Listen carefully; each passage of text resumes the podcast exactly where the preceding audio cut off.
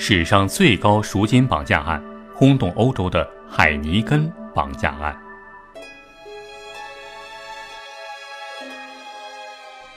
一向被认为是模范国家的荷兰，二零零三年一月二十四号这天却打破了平静，在荷兰阿姆斯特丹郊区一所学校附近，突然响起了一阵阵的枪声。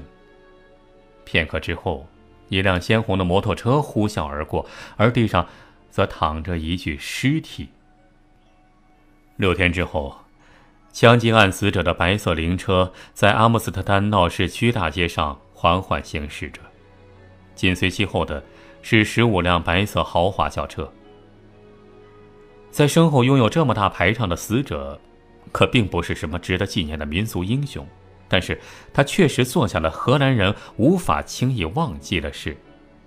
这个死者叫科尔豪特，他正是1983年海尼根绑架案的主谋。说起海尼根公司，可能很多人没听过，但是如果说它的另一个名字，你可能就知道了。它还有一个名字叫喜力公司，这是一家荷兰的酿酒公司。喜力公司啊，在全世界六十五个国家有着超过一百三十家酿酒厂，生产各种各样的顶级特制的啤酒。荷兰喜力啤酒是特别有名，在全世界一百七十多个国家热销，一直深受业内和广大消费者的认可。尤其是在很多酒吧、各种娱乐场所里面是更受欢迎。说这个呀，不是给喜力啤酒做广告。而是为了说明，喜力啤酒啊，就是海尼根公司，或者直接说海尼根家族出品的。一九八九年十一月九号，这天下雨，傍晚时分，海尼根家族的继承者弗瑞迪·海尼根刚刚下班，正准备从公司回家，结果路上突然冲出了五个劫匪，把他连人带司机都给绑走了。那个倒霉的司机叫。阿布多德尔·弗瑞迪·海尼根是当时海尼根公司的总裁，在车里他就开始尝试着和绑匪交涉，甚至说：“我给你们写支票，你们只要把我放了就行了。”但是不为所动的绑匪把他给带到了一个特别打造的仓库里面关了起来。仓库是特别打造的，有隔音的双层墙和两间牢房。令人毛骨悚然的是，当弗瑞迪·海尼根还有他的司机被关押在这儿的时候，平日里在园区工作的员工们，并没有发现任何异样。就这样，海尼根公司的总裁弗瑞迪·海尼根，这个荷兰女王的座上宾，就这样在牢房中被囚禁了三个礼拜之久。而这段时间里啊，那伙劫匪当然没闲着，就以信件和录音带的形式和海尼根公司进行交涉。他们让弗瑞迪·海尼根录了音，然后让公司准备大笔的赎金。要多少钱呢？他们要三千五百万荷兰盾，大约合一千六百万欧元。不过有一点儿，他们要求要以美国、法国、德国、荷兰四种货币来支付，不能只是一种。这刷新了历史上赎金的最高纪录，而且这一高额赎金，其实啊，你看这么大的数量，重量也够瞧的。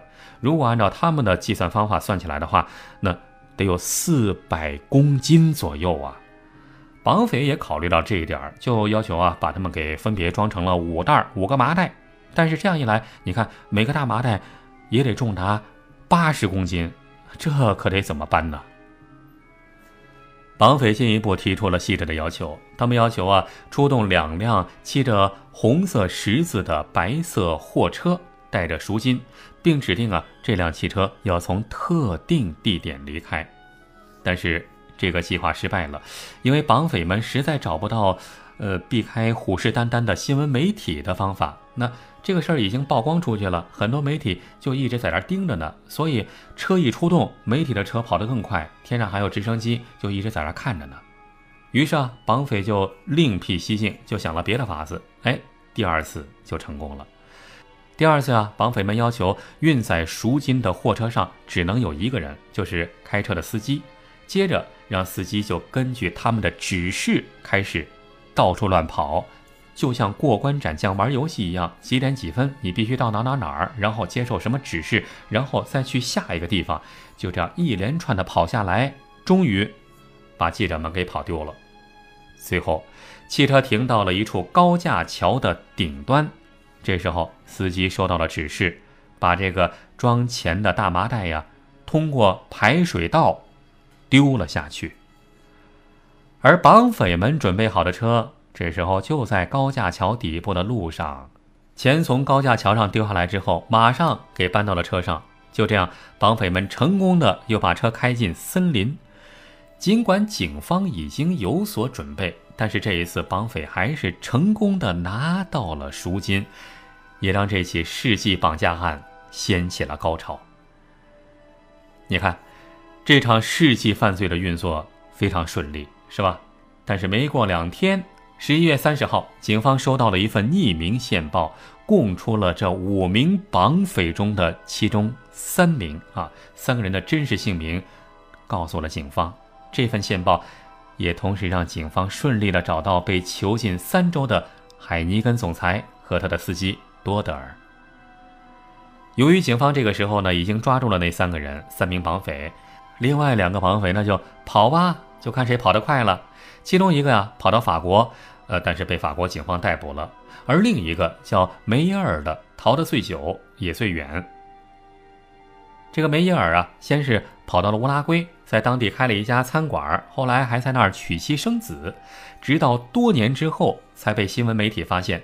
后来经过多年的交涉，荷兰警方终于在2001年成功的把这个梅耶尔引渡回了荷兰受审。据说海尼根在被绑架的时候，曾经对绑匪们说过：“在这个世界上，你可以有两种致富的方式，你可以有很多朋友，或者有很多钱，但是不可能两者都有。”这句话真的说应验了。尽管这几个绑匪被逮捕了，但是对于其中的两个人范豪特和霍里德来说，在后来他们的犯罪事业似乎好像还因此一帆风顺了起来。在他们出狱以后，这两个人居然都成了荷兰毒品走私圈的知名罪犯。然而说起来讽刺的是，后来这个霍里德又把范豪特给杀死了。这场轰动欧洲的海尼根绑架案，当然是记者们无法忽视的题材。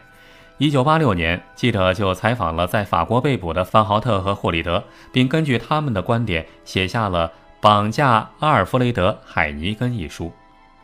二零一零年，另一名记者尼克和绑架专家亚尔马斯又出版了一本书，书名就叫《绑架海尼根》，替这个案件带来了新一波的关注。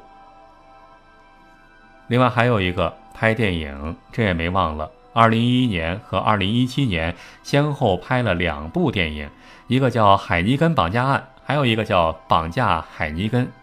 这名字好像都差不多。这两部电影啊，都是取材于这次事件。但是啊，许多荷兰人认为，看完这部电影以后啊，这电影都是好像对犯罪的浪漫化，实在是无聊，没什么意思，不好看。但是不管怎么说，绑架海尼根确实已经成了史上最高的赎金绑架案，最起码在欧洲是这样的。五名绑匪成功绑架了这个超级富豪。并拿到了一千六百万欧元。